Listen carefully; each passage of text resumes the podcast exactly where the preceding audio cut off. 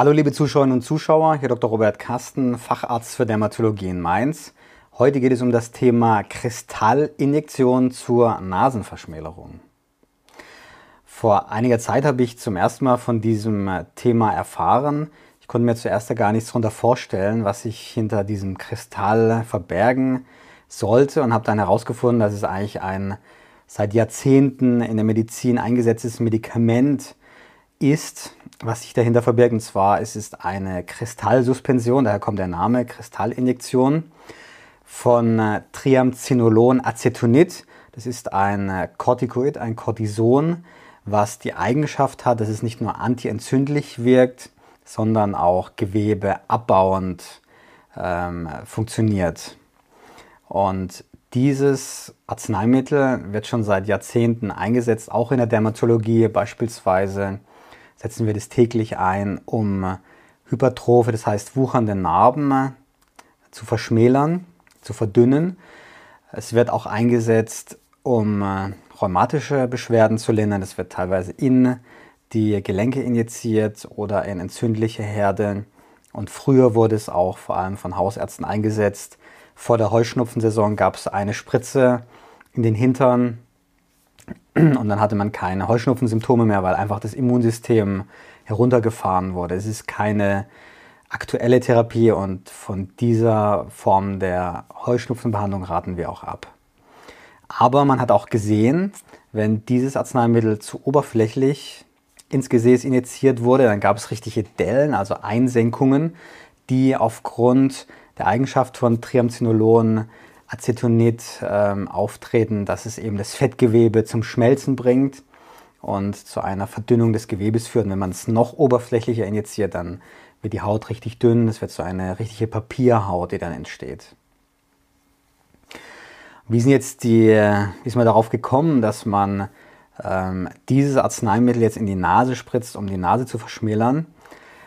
Vor ein paar Jahren wurde veröffentlicht, dass nach einer Rhinoplastik, also einer Nasenoperation, meistens um Nasenhöcker ähm, auszugleichen, ähm, dieses Arzneimittel injiziert wurde oberhalb der Nasenspitze, die sogenannte Supratip äh, Region, Supratip Region, das ist der englische Ausdruck dafür, denn die neigt zu einer Schwellung nach einer Rhinoplastik und wenn man dieses Arzneimittel dann injiziert, dann wird diese Schwellung geringer und die gewünschte leichte Einsenkung nach, nach der Nasenspitze äh, bildet sich dann eher aus. Hat man sich überlegt, okay, wenn das jetzt hier äh, in dem diese Anwendung funktioniert, dann könnte man es vielleicht auch einsetzen, um die Nase an den Seiten zu verschmälern. Und das hat man gemacht und auch natürlich eingesetzt. Und ich sage euch jetzt zwei Gründe, warum ich ähm, das nicht für gut halte, diese Behandlung.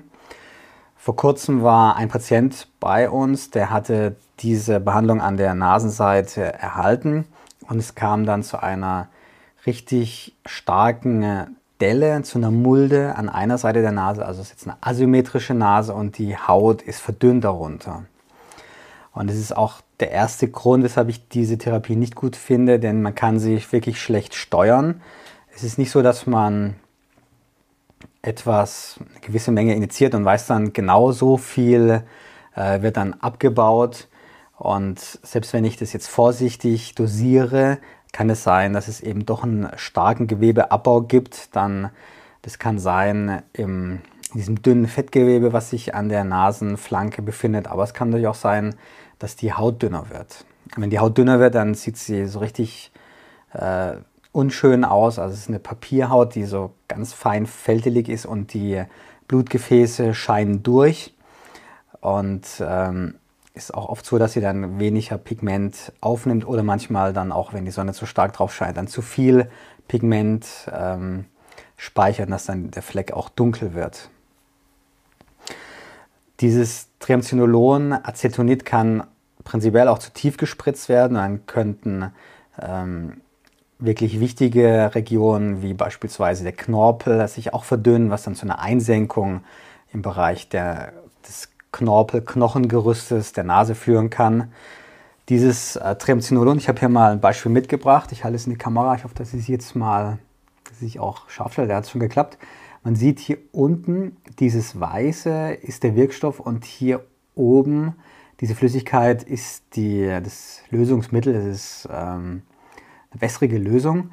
Und man sieht, dass es richtig zusammenklumpt, zusammenklebt. Und bevor man das injiziert, muss man es schütteln, damit es sich gut verteilt. Dann wird es diese milchige Substanz, die ihr hier seht. Wenn man es nicht genug schüttelt, dann sind hier Klumpen, die sich bilden und dann hat man an einer Stelle eine viel stärkere Wirkung als jetzt beispielsweise an einer anderen Stelle. Und diese Eigenschaften machen das Triamcinolon auch so gefährlich, denn äh, dieser Wirkstoff neigt dazu, es ist nicht, er ist nicht wasserlöslich, das habt ihr gesehen, also es ist eine Suspension, das heißt es ist eine Aufschwemmung in der Flüssigkeit und es neigt dazu zu verklumpen. Größere, es hat größ, besteht aus größeren Partikeln und neigt auch noch zusätzlich dazu zu verklumpen.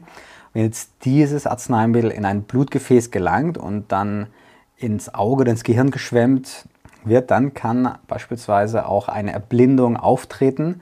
Und ich verlinke euch unten auch nochmal einen Artikel oder wir blenden ihn hier ein, wenn das ähm, möglich ist technisch über eine Untersuchung, die vor kurzem veröffentlicht wurde und die bei vielen Patienten eine Erblindung nachgewiesen hat nach einer Injektion mit dem Triamcinolon im Gesichtsbereich.